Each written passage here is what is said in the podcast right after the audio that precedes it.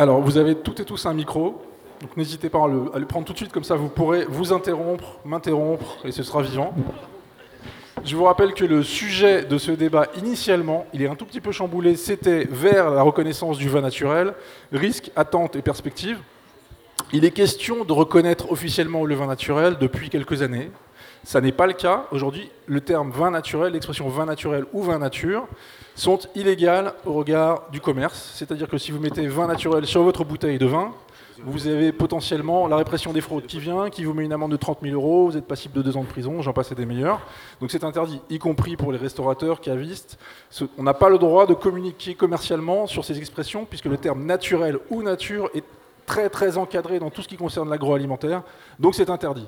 Pourtant, du vin naturel, on en fait, on en boit depuis littéralement 8000 ans, puisque les premiers vins étaient naturels. On a identifié la zone de production comme étant le- l'actuelle Géorgie, où les vignerons de l'époque, donc il y a 8000 ans, mettaient du raisin dans des jarres en argile, les enterraient, les fermaient, les scellaient. Ils attendaient un mois, deux mois, six mois, ils ouvraient, c'était prêt. Donc c'était vraiment des, raisins, des vins faits à partir de raisins et rien d'autre, donc littéralement du vin naturel tel qu'on l'entend souvent aujourd'hui. Et pourtant, ce vin-là, qui est le vin originel, qui est du vin dont- qu'on boit ici à Paris, à Tokyo, à New York et partout dans le monde, n'existe pas officiellement, il n'a aucune reconnaissance. Donc le thème du débat, c'était ça, c'est savoir est-ce qu'il faut d'abord reconnaître le vin naturel? Qu'est-ce qu'un vin naturel? Parce que tout le monde ne s'accorde pas là-dessus.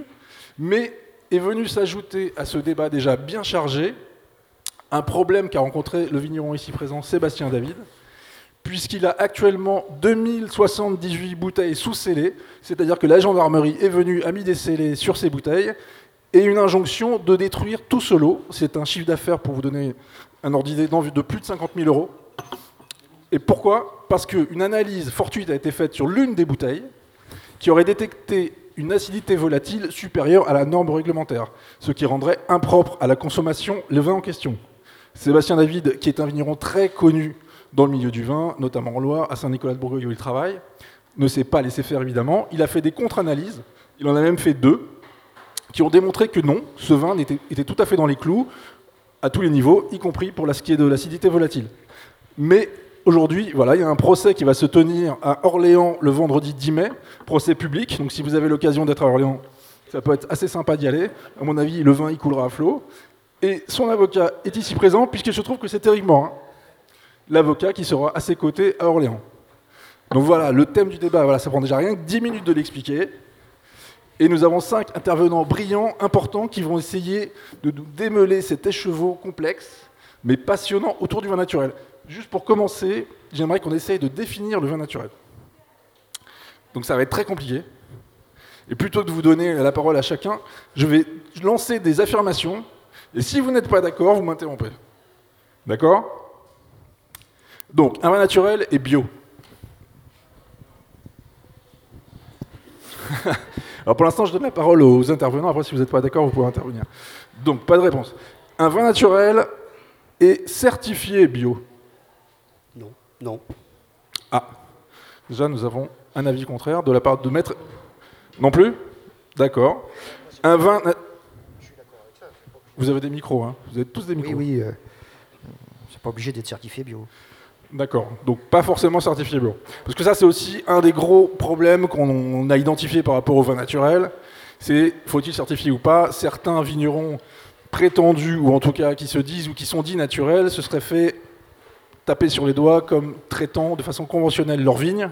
Donc, c'est-à-dire balançant de l'herbicide de synthèse, des pesticides de synthèse.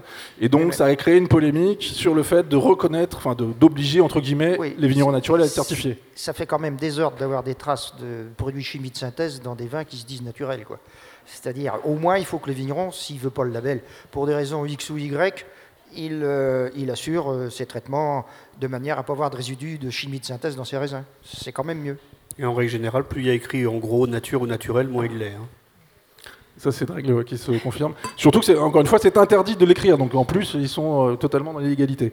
Donc, bon, on- sur la certification, on a des désaccords. Un vin naturel est forcément fait à base de levures indigènes. Donc, les levures qui sont naturellement présentes sur la pruine, dans le chai, euh, dans le vignoble. euh, Pas de levure de synthèse, pas de levure sélectionnée. Si tu veux, c'est, c'est un peu rigolo que tu poses la question, quoi. Je pose pas la question, je, je lance des affirmations et je veux voir si, comment vous réagissez. Donc N'importe là-dessus, on est d'accord Tu peux lancer toutes les informations que tu veux, tout est faux dans ce que tu dis. Ah, voilà. Bah ouais, ouais. Tout est faux parce que rien n'est écrit. Donc tu, c'est un- une sorte de quiz, mais qui. qui Mais moi, je vous prends comme, euh, comme étant des garants d'une on certaine est garant de légitimité. rien du tout. euh, on est garant de rien. Ne, ne- ne croyez pas, on est absolument Voilà, pas voilà vous, avez, vous vous avez les vignerons naturels, ils sont comme ça, ils sont, tr- ils, ils sont Non, compliqués. on remonte, ah ouais, on va pas se laisser embarquer dans une histoire pareille. Non, mais l'idée, c'est quand même de savoir si on doit certifier et labelliser ce fameux Ah mais ça c'est un autre débat. On en est Oui, pour pouvoir le labelliser, il faut d'abord l'identifier, il faut le reconnaître, donc le définir. Et donc là, là, mes affirmations sont des tentatives d'une vague définition. Donc Non, déjà, c'est compliqué. C'est- Non, c'est pas compliqué. Euh, à l'origine, tous ceux qui ont fait du vin naturel, en tout cas qui se sont euh, définis comme tels, faisaient de l'agriculture biologique. Quelque chose où il n'y avait pas de molécules de synthèse. Avant même que la certification bio n'existe. Voilà. Oui. Donc, euh, donc voilà, ça on le sait, mais ça, mais c'est pas écrit, mais ça c'est historique. Voilà. Alors, il serait important, puisque tout à l'heure tu as parlé donc de l'histoire d'il y a 6 ou 8 000 ans, du vin. Effectivement, le vin était naturel il y a 8 000 ans, mais croyez-moi que le vin est un produit d'échange. S'il est bu sur place, c'est pas trop problématique. Et dès que vous, vous commencez à faire des échanges, à le transporter, là ça commence à devenir très compliqué. Donc, euh, euh, je pense qu'avant de définir le vin naturel, c'est simplement faire un petit cours d'histoire euh, qui fait que si, on- si Antonin essaie de poser des questions, c'est qu'il y a une ambiguïté quelque part. Et cette ambiguïté, j'en ai eu vraiment la, à force de réfléchir, et peut-être, et surtout en me pensionnant pour l'histoire. le vin naturel est né dans les années 80, on va, on va le dire, hein, tel que nous on le faisons, aujourd'hui. Il est né dans les années 80 par une petite bande de vignerons euh, euh, beaujolais. Euh, il y avait donc Monsieur Chauvet qui était un peu l'instigateur, et puis Jacques Néoport qui était un peu le, fils spirituel et, et surtout le technicien, j'allais dire, vinificateur de cette méthode de vin naturel. Le seul problème qu'ils avaient dans les années 80, c'est qu'ils ont inventé, j'allais dire, un produit commercial, sauf qu'il n'y avait pas de consommateur. Aucun, ou si peu. Voilà, Les envierges, il y avait tout à l'heure Ils buvaient tout eux-mêmes, en fait. voilà, trois, trois bistrots à Paris. euh, voilà. Donc le problème de ces gens-là, c'est que dès le départ, ils ont fait des cuvées naturelles, mais ils ont fait des cuvées aussi avec des sulfites, et des cuvées même sulfites et, et filtrées. C'est-à-dire pour répondre à tout le panel de clients qu'ils avaient à l'époque.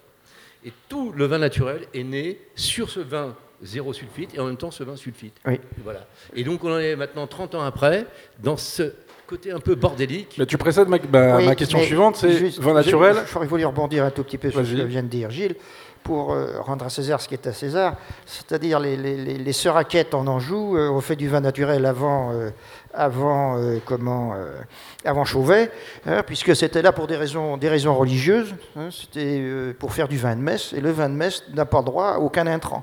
Et donc euh, le vin naturel c'était, était, était déjà fait. Et ces gens-là avaient une clientèle particulière. Voilà. Alors, pas, pas tout de suite non plus, hein, ça a été compliqué. hein. D'accord. Voilà. Ouais, il y a, il venait a sur un peu place. de temps. hein. Mets sur place. Voilà, Pour être ça. reconnu. Quand- tant que ça bouge pas, tant que le vigneron. Mais Ah dès non, non, fait non, un modèle non. économique, le modèle économique n'existait absolument Si pas au départ. oui, mais ça a été quand même une volonté d'un certain nombre, et il y a, il y a- il y a- il y a des gens Ouais. qui ont fait ça. euh, Ouais. De manière isolée, plus. hein, Voilà.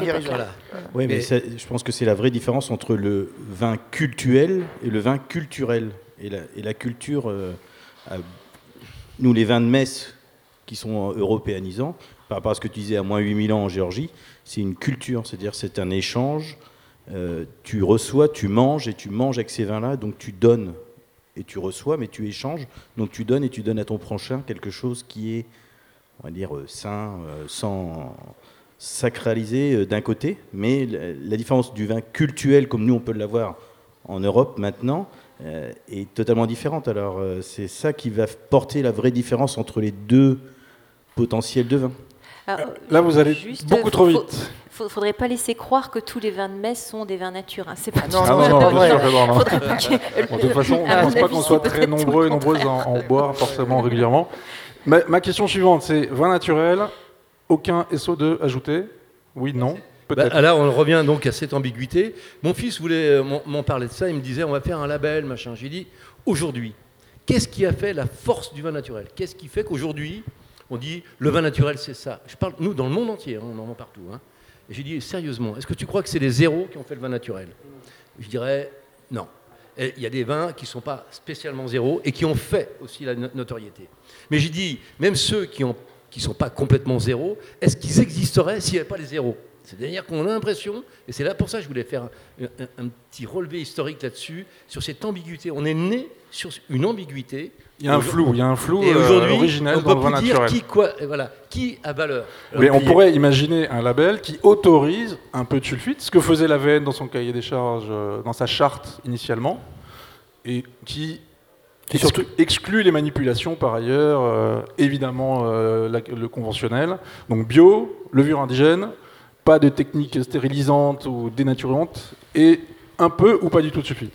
Est-ce que c'est une définition satisfaisante euh, pour vous, Mais- notamment Bah, les vignerons Pour, pour nous vignerons, pff, à la limite, on peut s'en foutre. hein. C'est surtout demander aux consommateurs qu'est-ce qu'eux, ils attendent. de- S'ils ont besoin de repérer un vin naturel, c'est c'est plutôt demander à ceux qui le boivent. hein.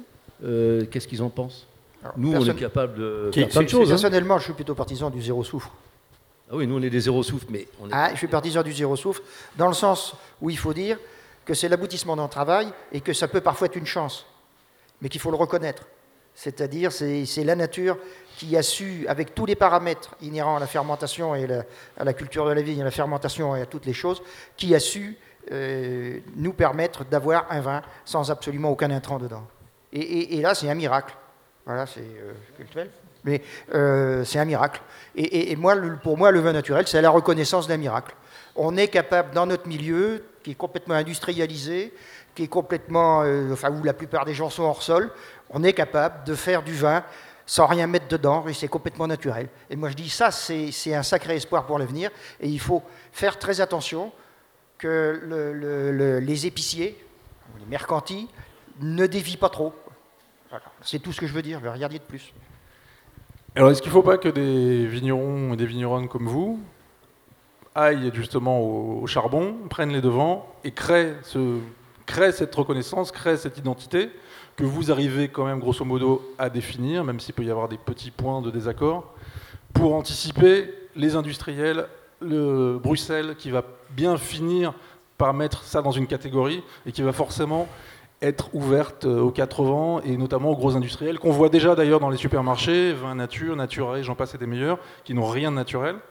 Donc vous, finalement, vous êtes les dindons de la farce quand même. Parce que c'est vous qui prenez les risques. Et quand vous faites des cuvées comme ça, 0, 0, 0, en l'occurrence, ou même en mettant un poil de sulfite, et derrière, qui c'est qui ramasse la plus grosse part du gâteau? Ben, C'est les Gérard Bertrand, c'est les...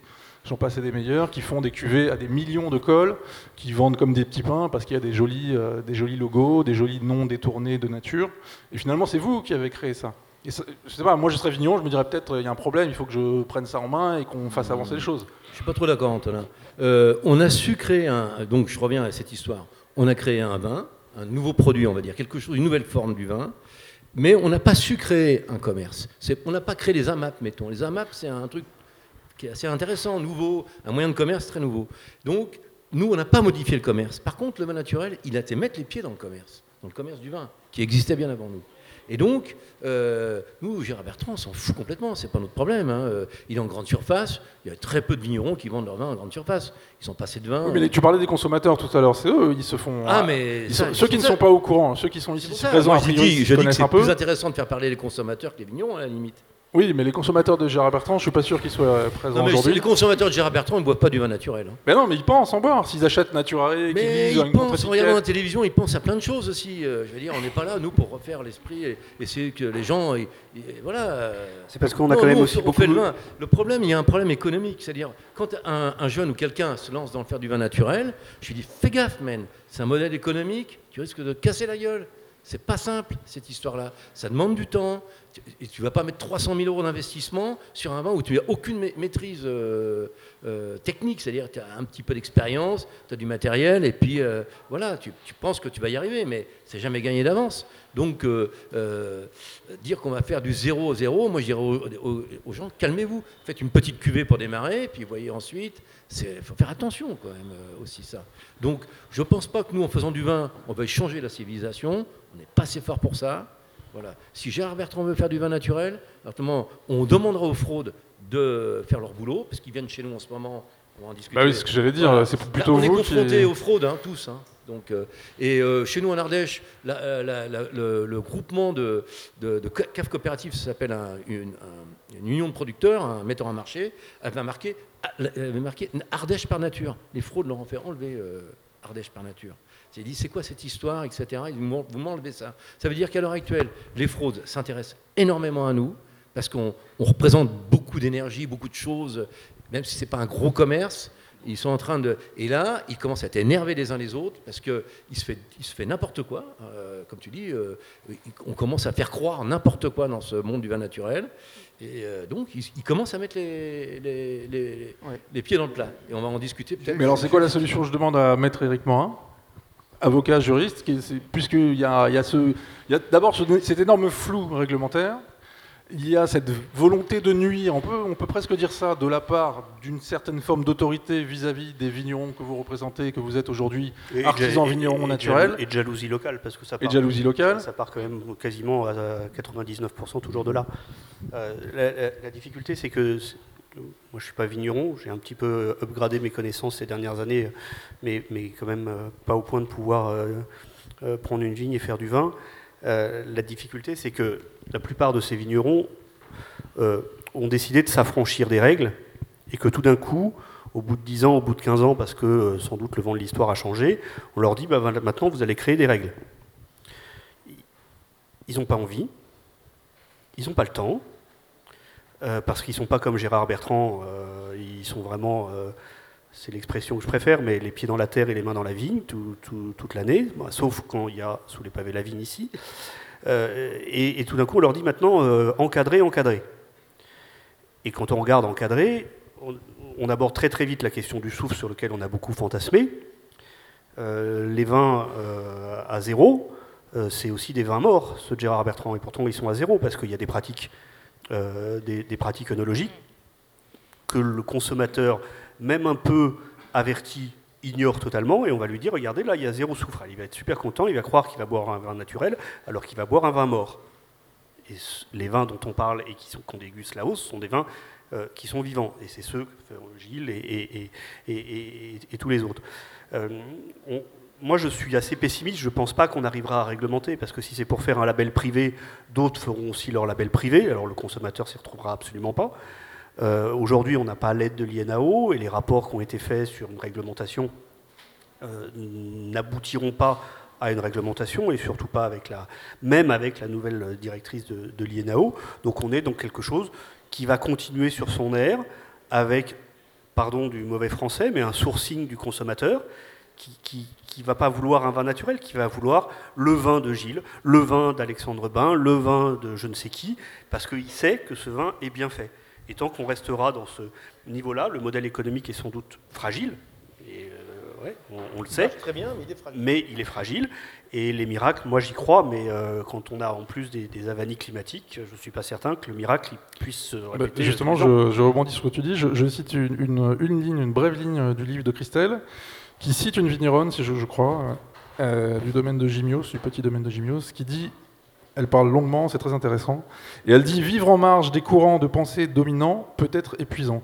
Donc si le vigneron, la vigneronne naturelle est condamné à rester en périphérie, à la marge, il peut se retrouver dans la situation de Sébastien David et de bien d'autres, à se faire soudain taper sur le doigt d'une façon totalement a priori injuste. Bon, le procès n'a pas eu lieu, mais vu les éléments qu'on a et dont on va parler bientôt, c'est manifestement une injustice qui lui est faite.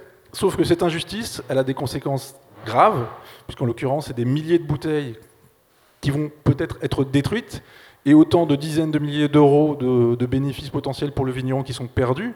Donc c'est beaucoup de travail, et tout ça de façon injuste. Il n'y a rien qui justifie ça.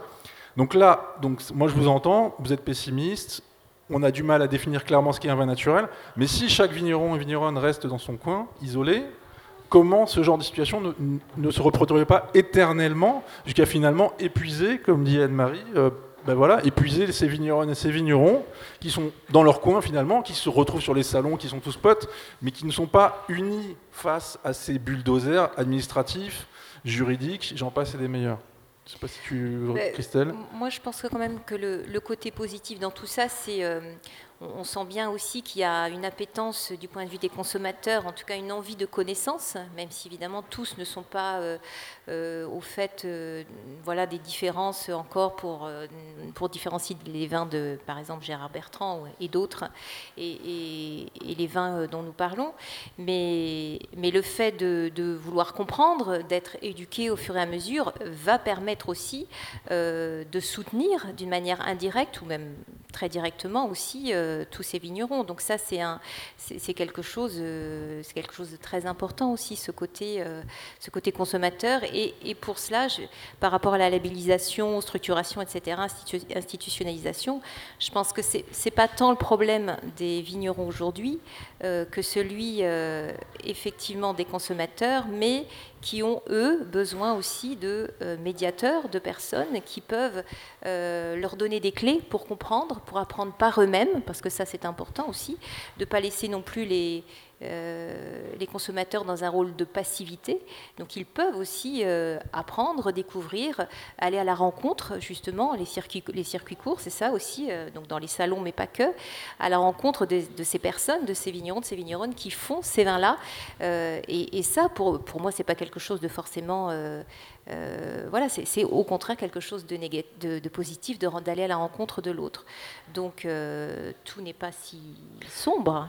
Euh, même si effectivement euh, ça n'enlève pas les, aléas climatiques, les, difficultés euh, des institutions, mais, mais qui vont peut-être être un peu plus... Alors bon là, je, suis désolée pour, pour le cas présent, qui est très réel et très concret, mais je, pense que malgré tout, des procès qui ont donc heureusement abouti favorablement pour les vignerons sont aussi des exemples, des, voilà, par la médiatisation, ça, ça va aider aussi euh, et, de l'autre côté, ça va peut-être retenir un peu les institutions euh, oui, dans mais C'est déjà euh. arrivé et ça recommence. Alexandre Bain, Olivier Cousin sont des cas qui ont été très médiatisés. Ils ont été exonérés de leurs fautes, libérés, relaxés. peut-être qu'on est dans une phase de, on est, on est, on est de, panique. Oui, on est dans une phase d'entre-deux avec aussi un changement à la direction de l'INAO. Et puis, voilà, il n'y a, pas une tête euh, à l'INAO, il y a autant de baronnies, moi je les appelle comme ça, avec des petits barons à la tête de chaque appellation, euh, qui, font la loi chez eux, qui connaissent les douaniers, qui connaissent les, enquêteurs de la DGCCRF.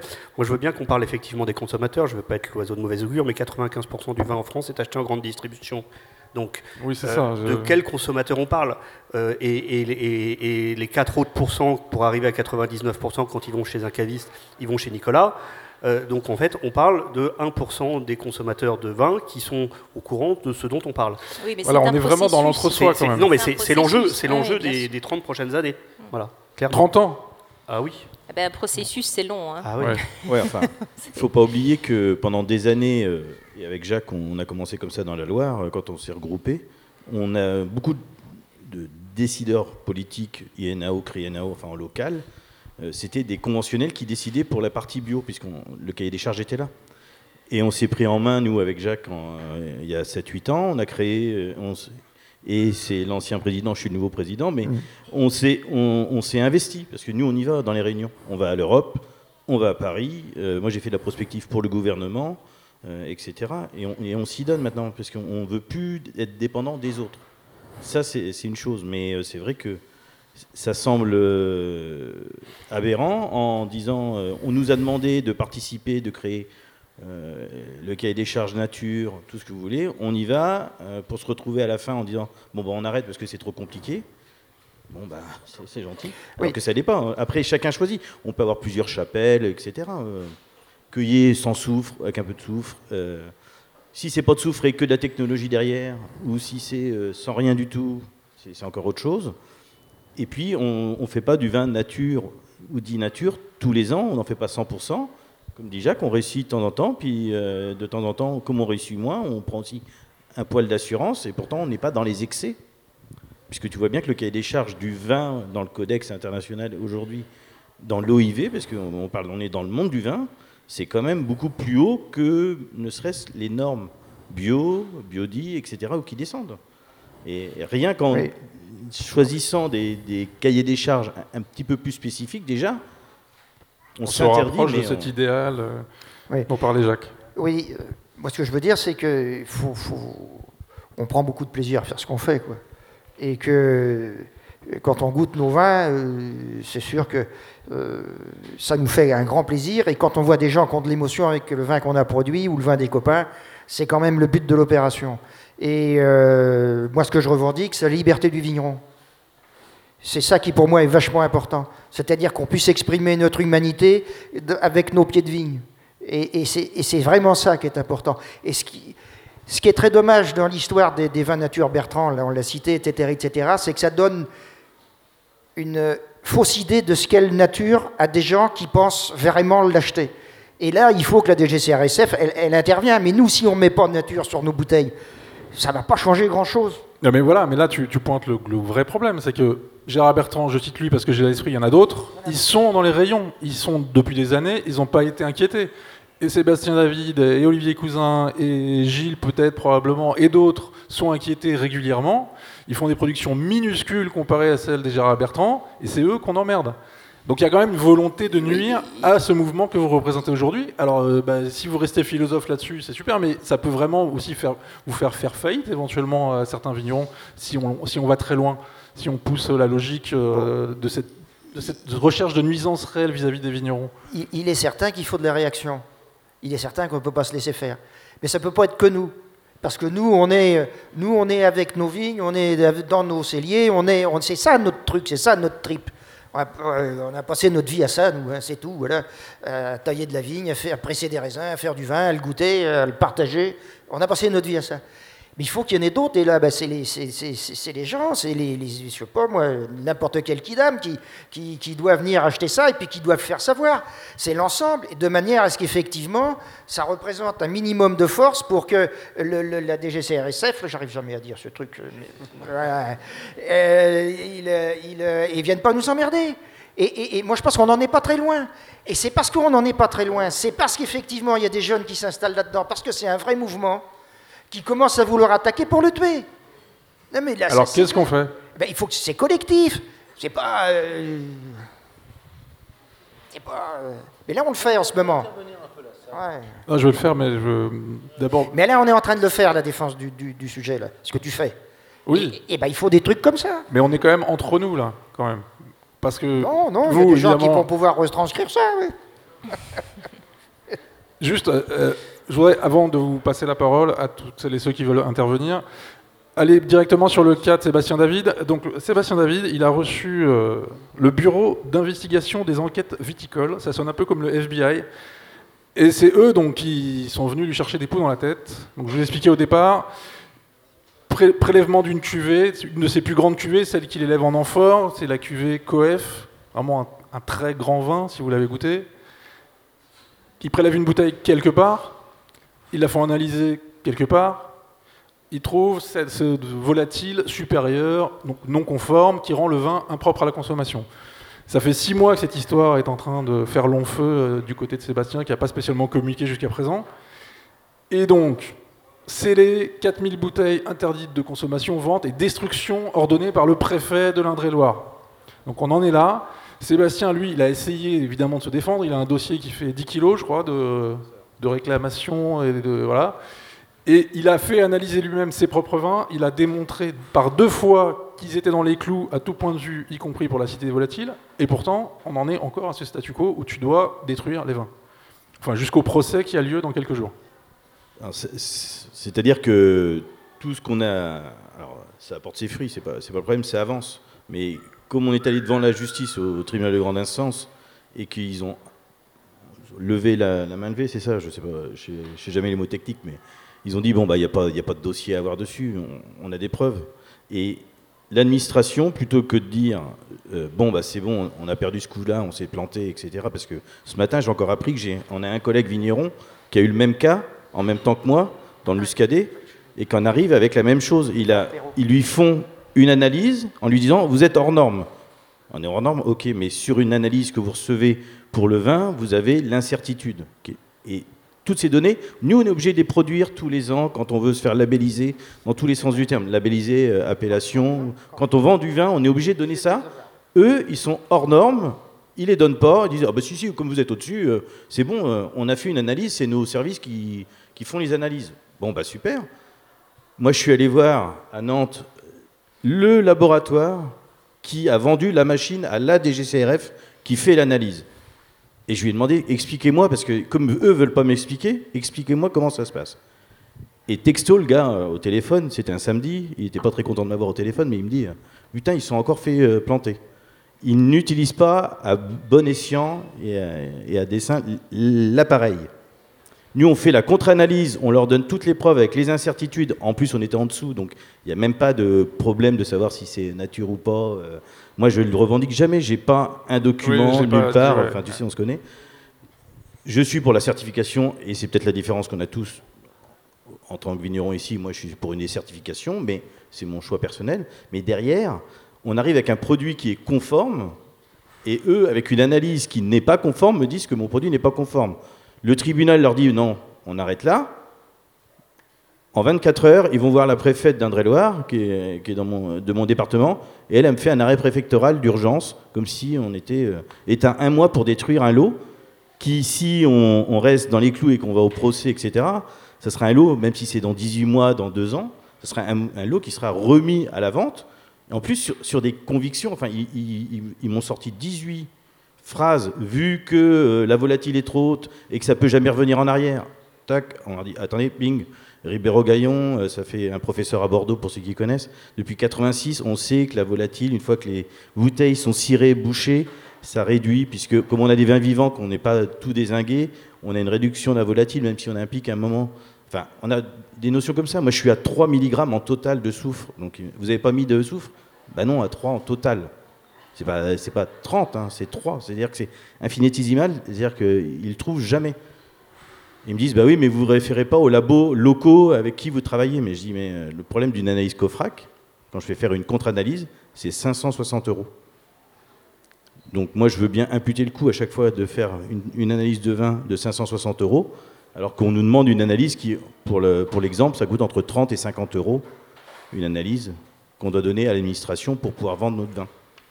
Donc si on fait la culbute à chaque fois par 10, par 100, enfin, c'est plus possible. Et donc là, vendredi 10 mai, vous êtes au tribunal de- d'Orléans. Oui, on a fait une, une procédure en, en référé d'urgence, qui est la seule procédure administrative quand vous avez un, un arrêté préfectoral qui permet de suspendre un arrêté préfectoral.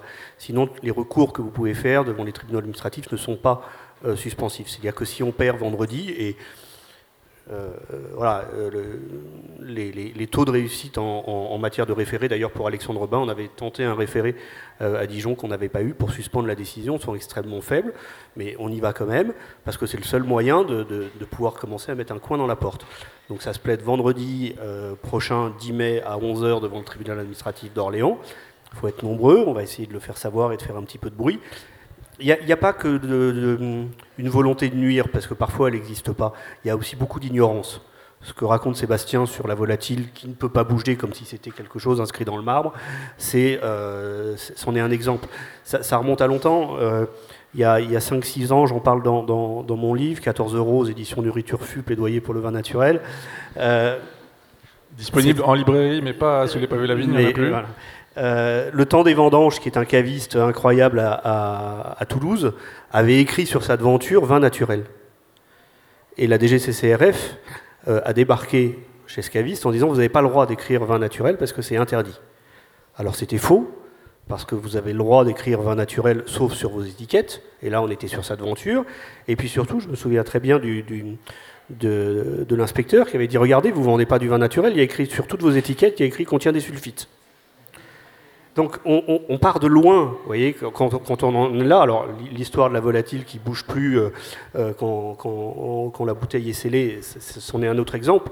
Mais il y a aussi beaucoup, beaucoup d'ignorance. Alors avant de, critiquer l'ignorance des consommateurs, et elle est, patente, euh, moi je préfère commencer à critiquer celle de nos juges, de nos inspecteurs, de notre administration, qui n'a jamais été confrontée autant qu'aujourd'hui à ces vignerons et à ces vins qui sont particuliers et qui viennent avec un ancien logiciel dire euh, bah voilà vous n'êtes pas dans les clous donc on est là et pour essayer de leur dire bah, cha- changez, changez de route vous verrez les clous sont, sont moins présents Donc il faut en passer par des procès pour Oui, il médiatiser. faut passer par les procès et pour, et pour ceux dont on a parlé là Sébastien Olivier et, et Alexandre Bain il y en a des dizaines dont on n'a pas voulu parler parce que la médiatisation euh, moi, je m'en sers quand elle sert le dossier. Sinon, si c'est pour euh, avoir le nom dans le journal, ça m'intéresse pas.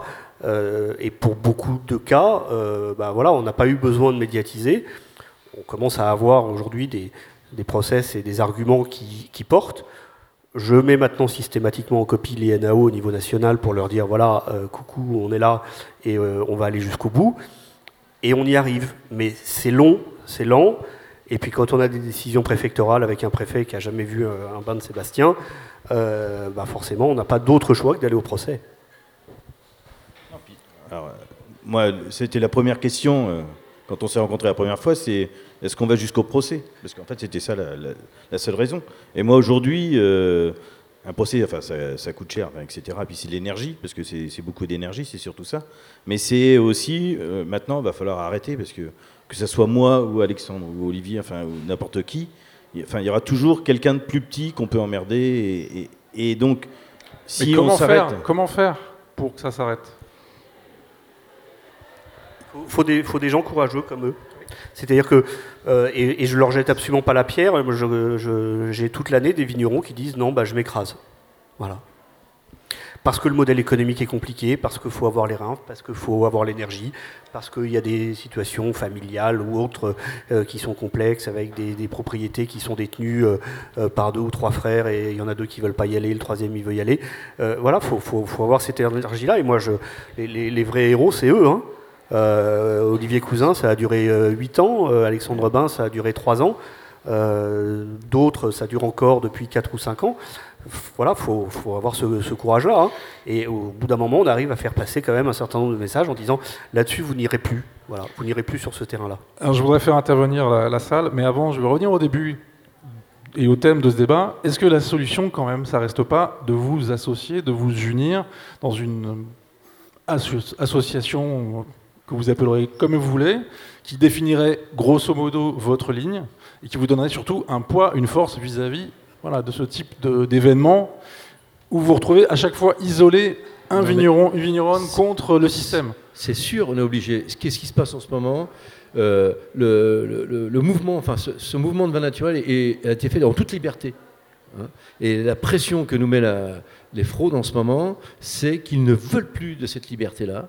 Ils veulent plus qu'on soit dans ce système de commerce en faisant tout et n'importe quoi. Et ils veulent nous obliger justement à, à nous organiser pour qu'eux puissent contrôler tout ça, en fait. Hein. Et ils veulent pas. Euh, parce que là, ils sont dans la merde. On se mord la queue, en fait. Le, contrôle crée le contrôle. Il est certain. La question aussi, c'est que si on devait faire un, label de vin naturel, le problème, ce serait un cadre très restrictif. On a essayé d'en faire un avec l'ABN. Ça, c'est chiant parce qu'en fait, les, vignerons qui font ce genre de vin vivant, ils ont des pratiques, ils ont chacun leur petite liberté, leur petit signe indien là-dedans, enfin, leur façon d'être. Donc, moi, ce que je proposerais, puisque toi, un jour, tu as écrit un bouquin qui s'appelle Manifeste pour le vin naturel, je pense qu'il serait bon de faire un manifeste du vin naturel, ça serait un engagement. Un engagement à la bio officiel, obligatoire, une bio quelconque, mais un engagement lié à un engagement. Et une liste de choses. Et pourquoi tu l'écris pas, Gilles Azzoni? Non, mais je ne suis pas ça peut se faire qu'avec euh, le monde des cavistes, avec, euh, avec plein de gens. Enfin, je veux dire, euh, on n'est pas propriétaire du vin naturel, nous. C'est pas parce que tu t'appelles Gilles que c'est toi qui vas dire comment est le vin naturel. Non, mais par contre, s'il n'y a pas un engagement, on doit pouvoir s'engager. Un engagement ne t'oblige pas à rester dans un cadre, mais il t'engage sur des points extrêmement précis. Une bio engagée, parce que on a des copains, on a bien vu là sur euh, Que choisir, des copains que j'adore, mais ils ne sont pas engagés en bio et il s'est fait piéger par lui-même parce qu'il n'est pas engagé en bio.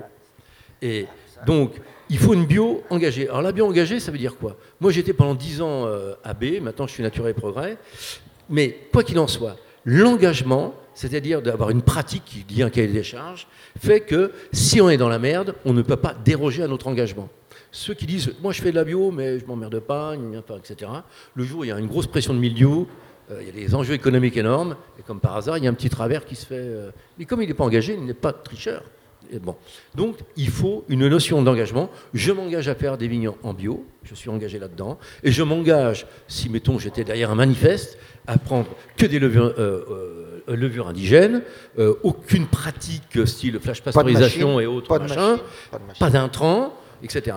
Et si je suis au-delà de 10 mg, parce que tu sais que la, réglementation sur contient des sulfites, c'est au-delà de 10 mg, on est obligé de mettre contient des sulfites. Et si on n'en a pas mis, théoriquement, on est en dessous de 10 mg. Même si on, des fois on en a mis un petit peu, on peut être en dessous de 10 mg. Donc à ce moment-là, on le met sans sulfite ajouté ou voilà, on met rien si on veut. Et avoir, bien sûr, un taux de sulfite qui ne serait pas très élevé. Ce serait, je sais pas, 20-30 grammes maximum. Et à ce moment-là, on aurait un manifeste qui rejoint une grande famille des vins naturels, avec les sans sulfite ajoutés et les autres qui en ont mis un tout petit peu et qui seraient, contient des sulfites. Voilà, on pourrait imaginer ça. Et là, ça peut faire quand même un truc où les gens peuvent s'engager. Il n'y a pas de dire euh, si quelqu'un veut euh, euh, dégazer à l'azote, il peut le faire. Je veux dire, si même, mais à la limite, même s'il veut le filtrer, il, peut, il pourrait le faire. voilà. Ce qui compte, c'est de faire des vins vivants et des vins. Enfin bon, voilà, on a compris le, truc. donc il y aurait un engagement, mais pas un cadre restrictif de façon à ce que chacun en puisse fait, tu, tu, parles d'un engagement écrit comme sur l'honneur, un manifeste. vous signez un manifeste, et quand vous êtes sur votre étiquette, il y a marqué manifeste. Je, schématise, hein, mais vous avez signé un manifeste, c'est-à-dire vous êtes engagé sur l'honneur, sur l'honneur, sur ce manifeste, et qui dit que vous êtes en bio engagé, que euh, vous mettez des levures indigènes, etc., etc. Ah, mais on peut pas mettre sur l'étiquette qu'on est en bio si on n'est pas certifié, si je ne m'abuse. Oui, mais c'est pas grave. Il bah, n'y a pas que ça, parce que moi je suis Nature et Progrès, c'est pas une bio certifiée. C'est une bio, mais pas officielle.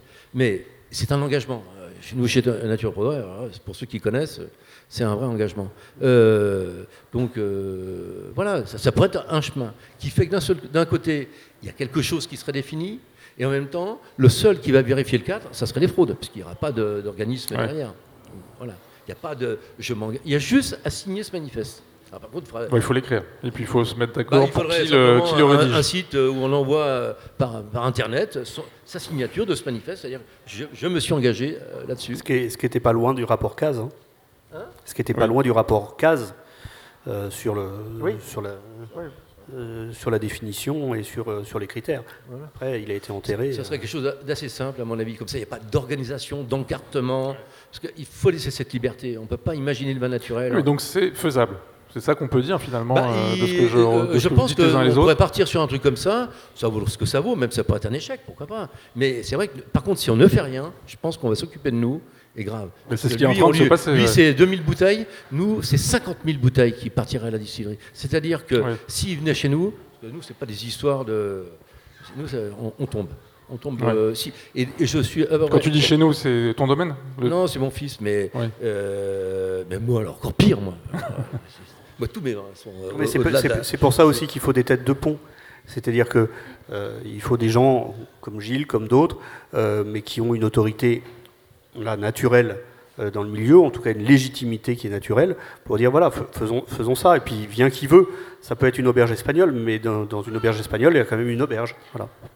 Christelle, un, petit mot avant que je passe la, parole euh, dans le public. Alors si c'est un petit mot, c'est, je, citerai, ce ne sera pas le mien, une petite phrase toute simple de, Jacques Néoport, euh, dont tu rappelais la filiation euh, directe avec Jules Chauvet tout à l'heure. alors qui ne parle pas spécialement de, de réglementation, hein, et Enfin, je ne voudrais pas parler à sa place ici, mais en tout cas, juste cette phrase, la vérité, elle est dans le verre au bout du compte. Et, c'est ça aussi qui est, important, effectivement. On, se rend compte aussi de ce qu'il y a dans le verre euh, une fois qu'on l'a bu. Quoi. In vino veritas. Alors, on a été un peu long parce qu'il y avait pas mal de choses à dire. Donc j'imagine qu'il y a des questions ou des interventions dans le public. Jean? Ouais, tu veux un micro peut-être Faut que tu parles fort, faut que tu parles fort, sinon on t'entendra pas.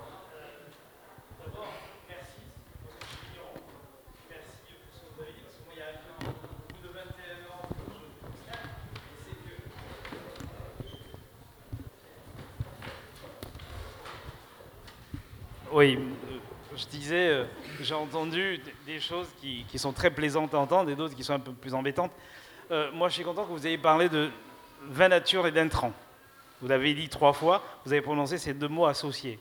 Moi, je pense que c'est très important de ce mot intrant et pas d'intrant. Là, tout à l'heure, je viens d'entendre aussi maintenant à la fin quelque chose que j'ai trouvé fabuleux. C'est ce côté mouvement, ce côté adhérer à quelque chose parler de vin nature, comme je l'ai souvent entendu, comme je l'ai parfois entendu, euh, de vin qui, quand on interroge, quand on pousse, on s'aperçoit qu'il y a pas mal, il y a beaucoup d'intrants qui sont intervenus à un moment donné. qu'il n'y a pas de label, il n'y a pas de, de reconnaissance de soi, c'est vraiment au maudit. Je dis que je fais du naturel, je fais du naturel, mais je ne peux pas le prouver. Alors on se retrouve avec des gens qui se font analyser des vins, qui ont des produits dedans, et on se dit, voilà ce que sont les vins naturels, voici ce que c'est.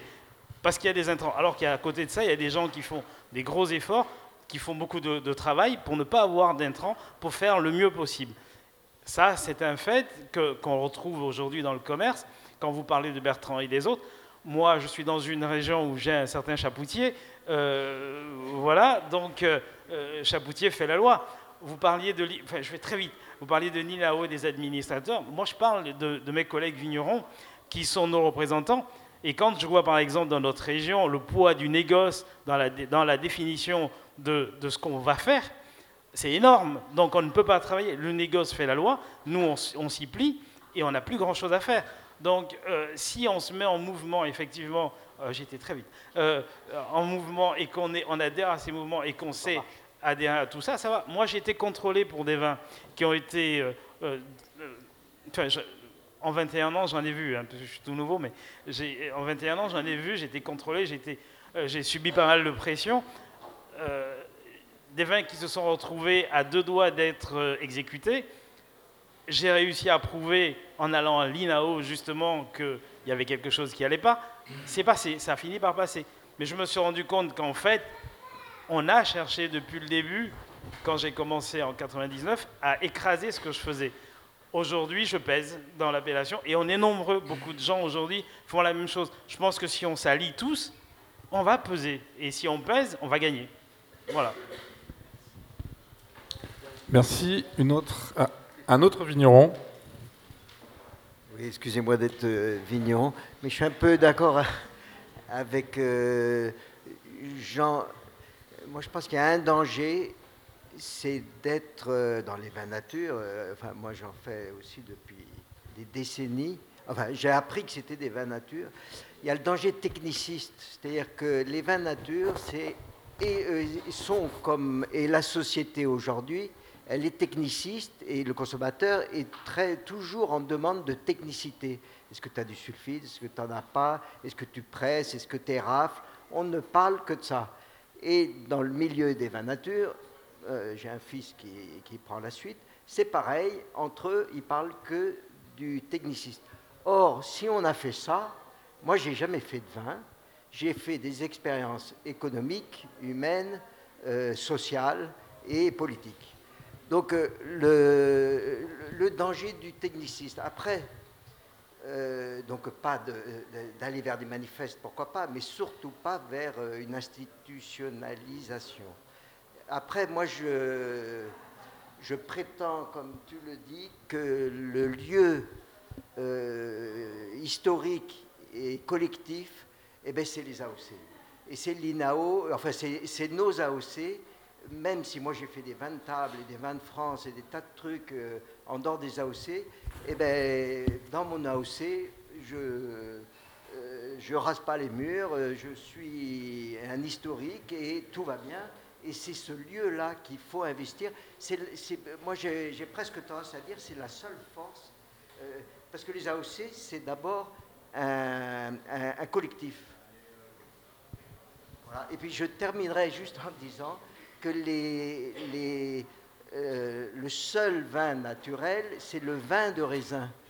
Tous les autres vins, pratiquement, euh, moi j'ai fait des vins de coco, des vins de litchi, il faut soit les encimer, soit rajouter de l'alcool, euh, il faut couper la banane et enlever le... il faut prendre une machette, etc. C'est le seul vin pragmatique où on met tout dans la cuve et, on, tourne les talons et euh, où il n'y a pas de besoin de béquilles technologiques et chimiques. Donc euh, c'est le seul vin naturel qui existe au monde. Une autre question, intervention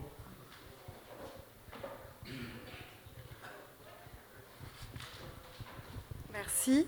Euh, alors pour le coup, ce sera plus une question, mais je vais un peu essayer de résumer ce que vous avez dit et, peut-être les questions qui se posent aujourd'hui en termes de tout ce qui est autour de la revendication du vin naturel, en deux parties parce que je suis un peu juriste. Euh, la première qui est liée à l'identification du vin naturel. Euh, vous avez parlé, donc finalement, cette identification, elle concerne plus le consommateur. On a les labels qui sont trop contraignants pour beaucoup. finalement, qui demandent de l'argent, mais qui sont aussi très contrôlés par beaucoup de choses, on va dire. Voilà. Euh, qui ne sont pas forcément la solution. L'une des solutions, je sais que pour le coup, Eric Morin, vous en parlez dans votre bouquin, mais c'est quelque chose qui revient aussi de la part des consommateurs, c'est la transparence sur l'étiquetage. Ça, peut-être, vous pouvez y répondre un peu plus en, apportant, euh, je sais pas, des éléments qui pourraient voir en termes de, développement sur le futur. Donc ça, c'est en, rapport avec l'identification du vin naturel. La deuxième phase, et qui est peut-être celle qui intéresse plus les vignerons, qui est faire du vin naturel et, euh, et, on va dire être contrôlé derrière. Puis finalement, faire du vin naturel, c'est quoi? C'est être contrôlé, c'est euh, avoir des organismes qui viennent euh, analyser ce que vous faites. Et ça, c'est quelque chose dont vous ne pouvez pas sortir. Qu'on veuille rentrer ou non dans l'AOC, qu'on veuille rentrer ou non dans le label, on est obligé d'être contrôlé. Et même quand on n'est dans aucun label ou aucune AOC, par la DGCCRF, par les questions de volatile ou autres, maintenant, la question c'est un, modifier ces organismes de contrôle. Est-ce que c'est possible? Ou deux, modifier le contrôle en lui-même, euh, la nature du contrôle. Quand vous parliez euh, de machines ou autres, est-ce que c'est quelque chose sur lequel le vigneron peut avoir la main? Voilà, merci. Qui veut répondre?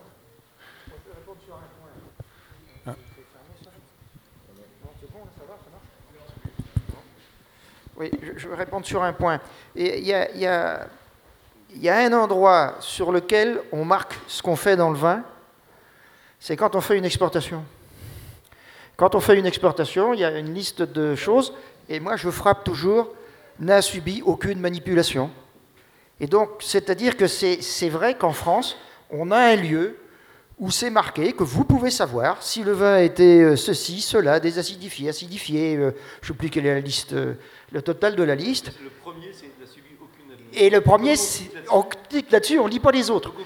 Mais ce qui veut dire que le, fait de marquer derrière la bouteille ce qui est, ça existe déjà, mais c'est pour l'étranger.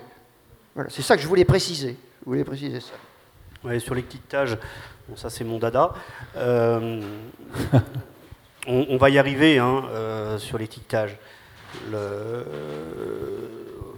on, en parlait, je ne sais plus avec quel vigneron, mais euh, ça, sera grâce à l'Europe.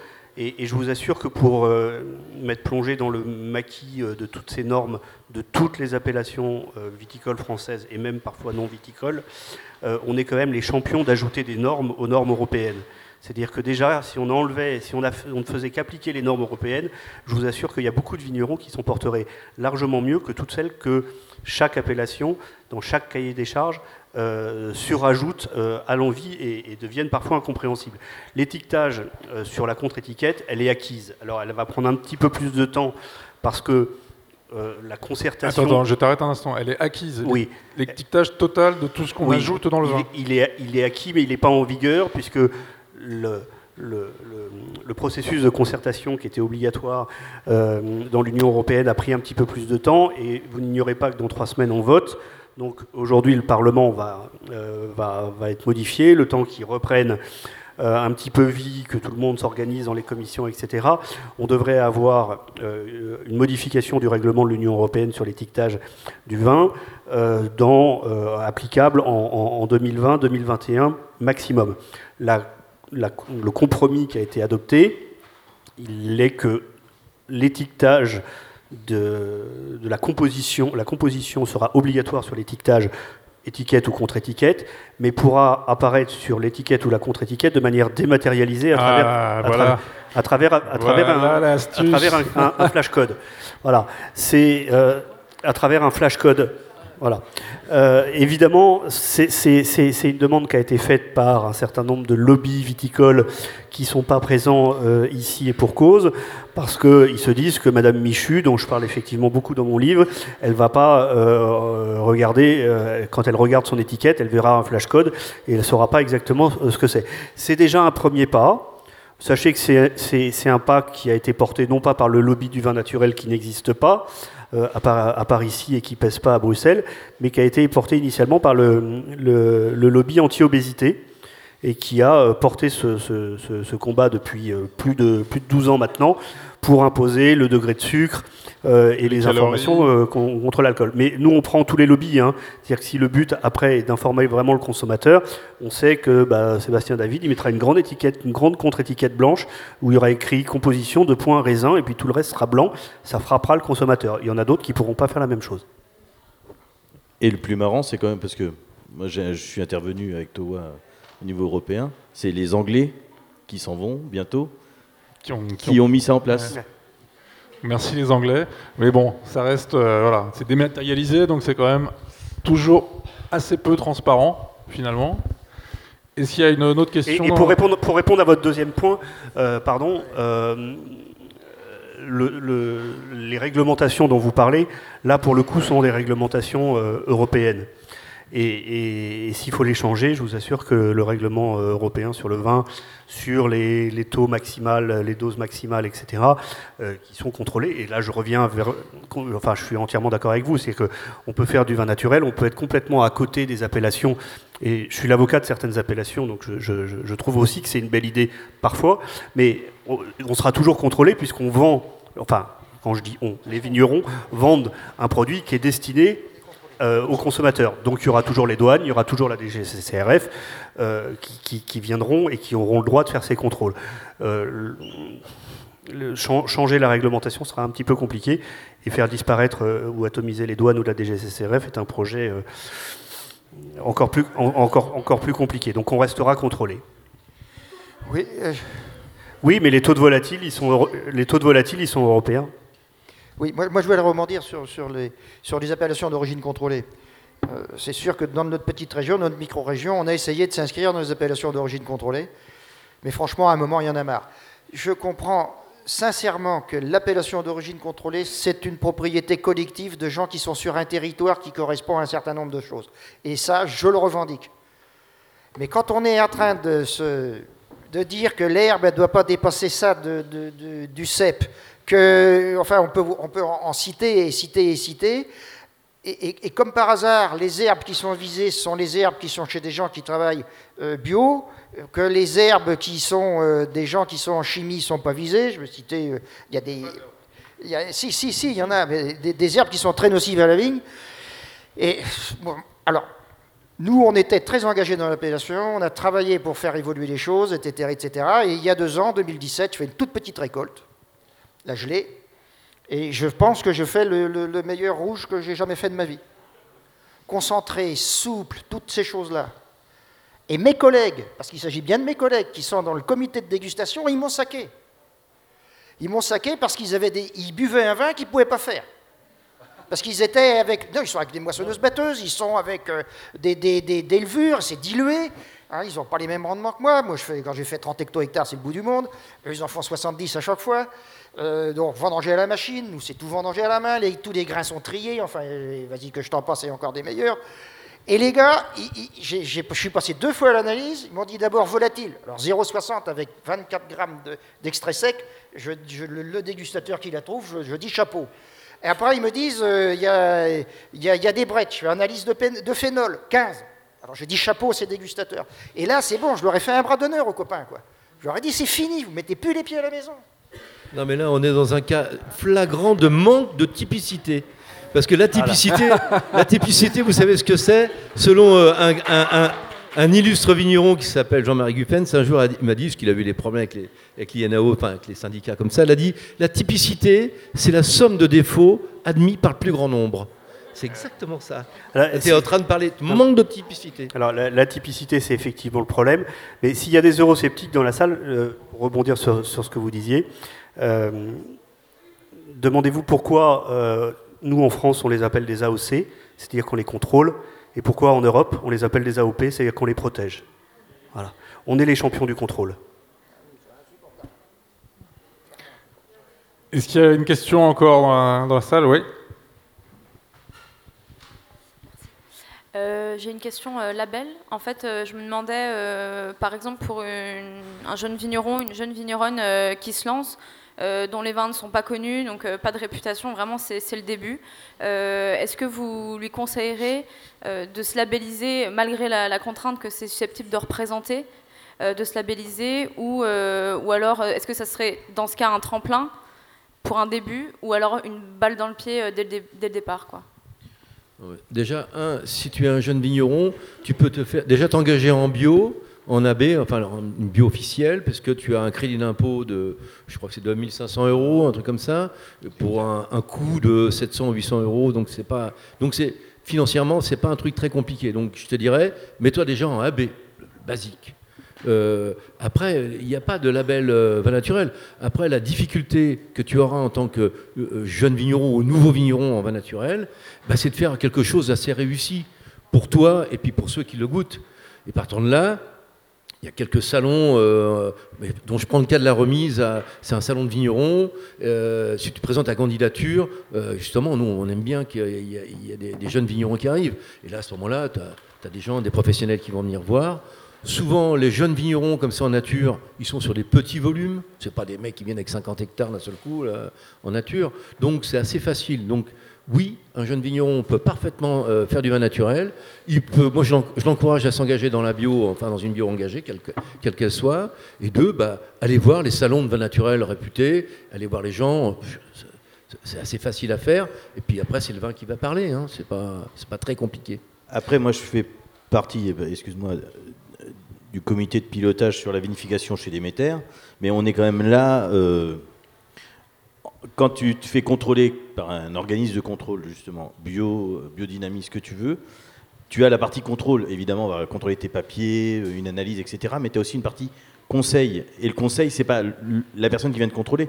Tu dis, j'ai une problématique en ce moment, qu'est-ce que je peux faire?